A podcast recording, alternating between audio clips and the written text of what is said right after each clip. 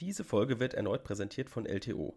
Du bist am Ende deines Studiums und suchst einen Job, hast aber keine Lust auf Bewerbungsschreiben? Dann nimm bequem von zu Hause und kostenlos an der virtuellen Karrieremesse von LTO am 7. November teil. Dort kannst du unverbindlich Kontakt zu spannenden Arbeitgebern aufnehmen. Tausche dich per Chat oder Videocall aus oder höre dir einfach spannende Vorträge zu Karrierethemen an.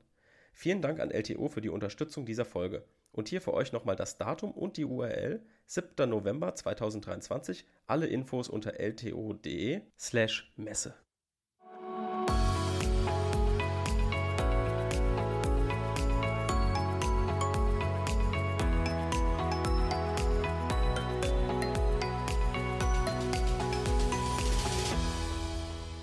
Willkommen zu einer neuen Folge Kurzerklärt. Heute wieder unterwegs im öffentlichen Recht, so wie eigentlich jeden Freitag.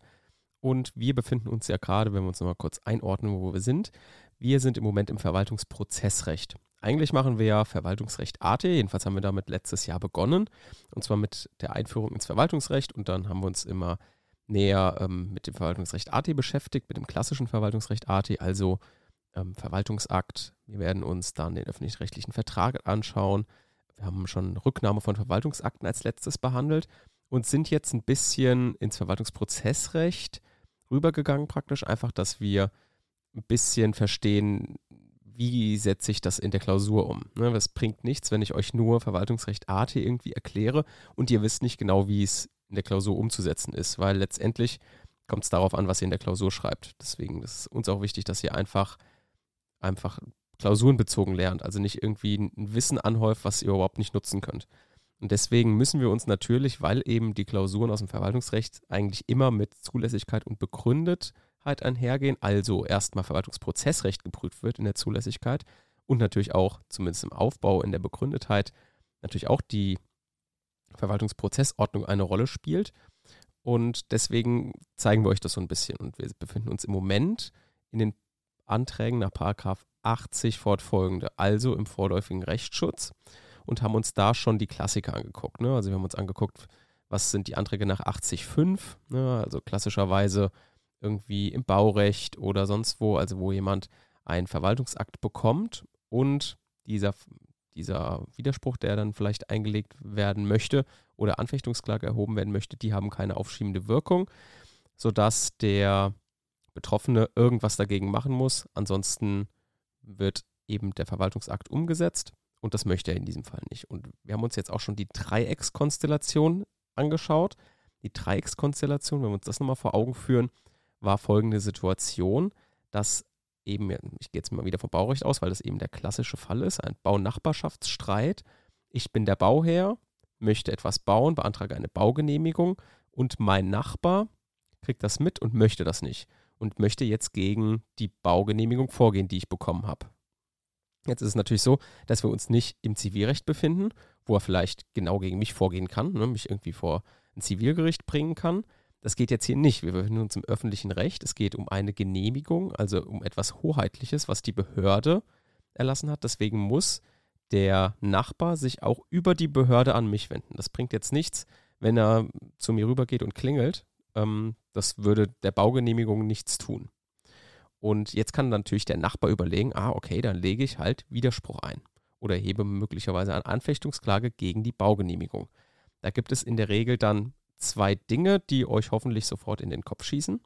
Das ist erstens, ja toll, wenn der jetzt Widerspruch gegen eine Baugenehmigung einlegen kann, der Widerspruch, wie wir es kennen, nach 80.1 entfaltet aufschiebende Wirkung, dann ist es natürlich für jedweden Bauherrn immer Mist, wenn er Nachbarn hat, weil Nachbarn legen im Zweifel immer mal einen Widerspruch ein. Das heißt, bis er über den Widerspruch entschieden ist, dann vielleicht eine Klage, ein Klageverfahren läuft, bis das alles durch ist, dauert das Monate, wenn nicht vielleicht Jahre lang.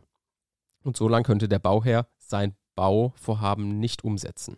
Und dafür gibt es jetzt, wie ihr hoffentlich wisst und wir in den letzten Folgen auch schon besprochen haben, den Paragraph 212a, der eben sagt, ja, wenn jetzt ein Nachbar gegen die Baugenehmigung des Bauherrn Widerspruch einlegt, entfaltet dieser Widerspruch keine aufschiebende Wirkung. Wenn jetzt aber der Nachbar eben sagt, ja, okay, jetzt, das ist schön für den Bauherrn, aber ich will ja auch wirklich gegen diese Baugenehmigung vorgehen und ich will verhindern vor allem, dass diese Baugenehmigung auch umgesetzt wird. Ne, wenn ich jetzt einfach nur Widerspruch erhebe, passiert überhaupt nichts. So, der kann einfach bauen, der baut und baut und baut und irgendwas ist, irgendwann ist das Haus fertig. So, das ist natürlich für den Nachbarn auch nicht befriedigend. Deswegen gibt es die Möglichkeit des Paragraph 80a. Eben, dass auch ein Dritter die erstmalige Anordnung der aufschiebenden Wirkung seines Widerspruchs beantragen kann. Ne? Das ist also der Weg, hatten wir gesagt, von 80a Absatz 3 Satz 2 in Verbindung mit 80 Absatz 5 Satz 1 Alternative 1. Also, wie wir es gelernt haben aus dem 80.5, normaler Antrag auf Anordnung der aufschiebenden Wirkung. Dann haben wir uns in der, in der zweiten Folge zum Paragraph 80a angeschaut. Ja gut, das geht auch mit der Wiederherstellung. Also, wenn jetzt beispielsweise wir uns nicht im Baurecht befinden, sondern vielleicht im Gaststättenrecht und mein Nachbar hat jetzt keine Baugenehmigung beantragt, sondern eine Gaststättenerlaubnis, hat diese von der Behörde auch bekommen. Und die Behörde hat gesagt, ah, es ist uns so wichtig, dass diese Gaststätte jetzt sofort anfangen kann, ihr Gaststättengewerbe auszuüben, dann ordnen wir doch hierfür die sofortige Vollziehung an damit der Gastwirt ähm, direkt Stühle rausräumen kann, direkt ähm, die Gaststättenerlaubnis umsetzen kann, ohne der Gefahr ausgesetzt zu sein, dass irgendjemand Widerspruch erhebt und diese Gaststättenerlaubnis blockiert. Denn eine vergleichbare Vorschrift zu 212a gibt es im Gaststättenrecht nicht.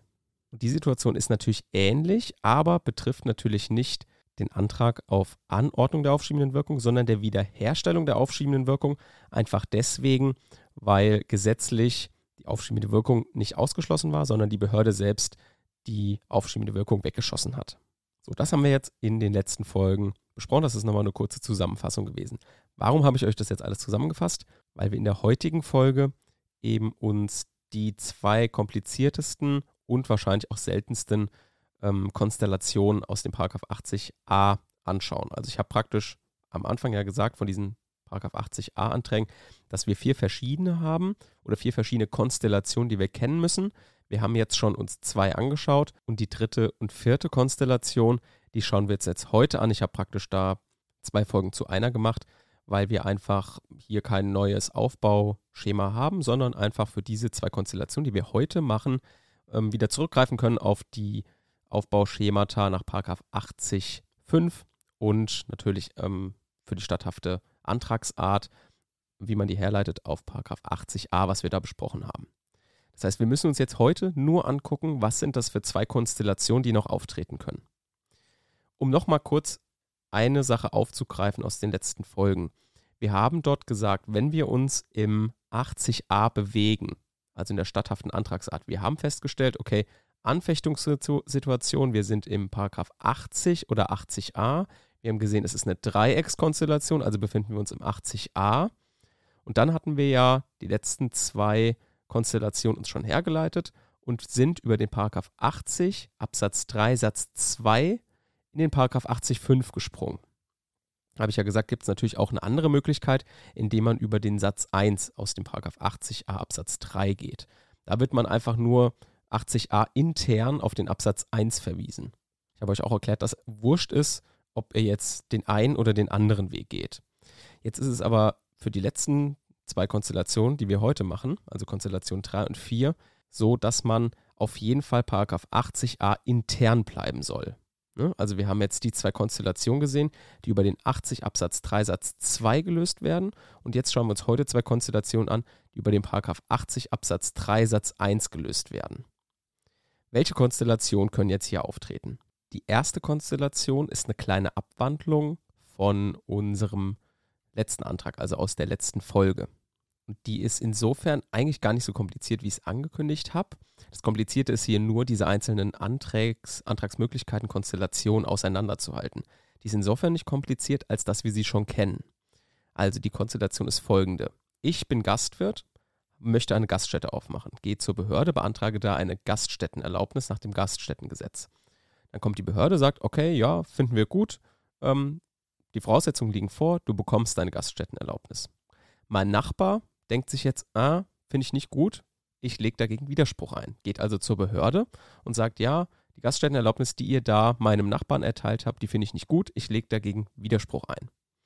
Jetzt unterscheidet sich dieser Sachverhalt natürlich von dem aus der letzten Folge dadurch, dass die Behörde selbst nicht die sofortige Vollziehung der Gaststättenerlaubnis vorher angeordnet hat, weil sie sagt, ist mir doch wurscht, äh, ob der jetzt direkt seine Gaststätte aufmachen kann oder nicht. Also in unserer Konstellation liegt keine Anordnung zum Sofortvollzug von der Behörde vor, sondern genau das beantragt jetzt der Gaststätteninhaber.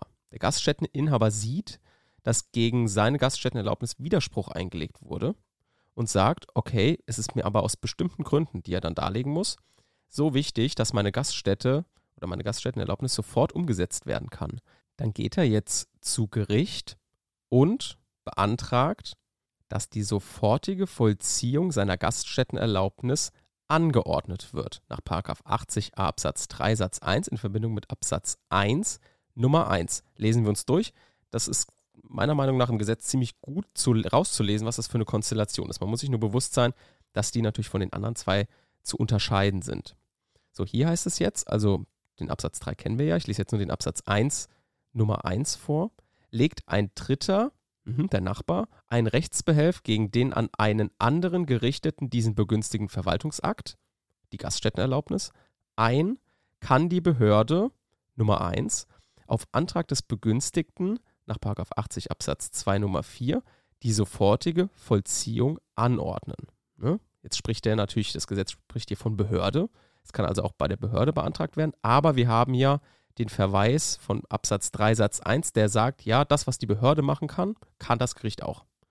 Ne? Also müssen wir hier einfach lesen, kann das Gericht auf Antrag des Begünstigten nach 80 Absatz 2 Nummer 4 die sofortige Vollziehung anordnen. Ne, wenn man verstanden hat, was die sofortige Vollziehung bewirkt, wozu die gut ist, wenn man die Konstellation kennt, dann kann man hier auch in der statthaften Antragsart genau diesen Antrag auch sauber herleiten. Das ist also die erste Konstellation. Gar nicht so kompliziert. Ähm, man muss sich einfach nur im Sachverhalt klar machen, wurde jetzt ein Sofortvollzug von der Behörde möglicherweise schon angeordnet oder eben noch nicht.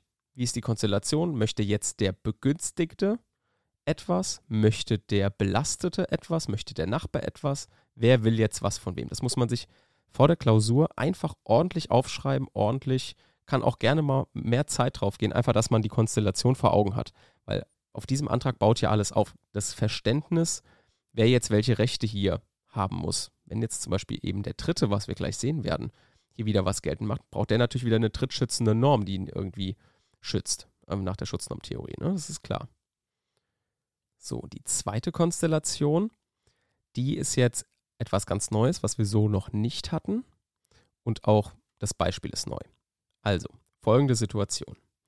Der Bauherr hat sich ein Haus gebaut. Hm? Das ist erstmal Baugenehmigung, alles okay. Und jetzt ähm, hat er das natürlich als Wohnhaus gebaut und hat drei Stockwerke. So, der, der, Nachbar daneben sagt, oh, Wohnhaus, alles prima, ich habe auch nur Wohnhaus, das ist hier ein allgemeines Wohngebiet, ähm, finde ich gut, vielleicht ist es ein netter Nachbar und so weiter.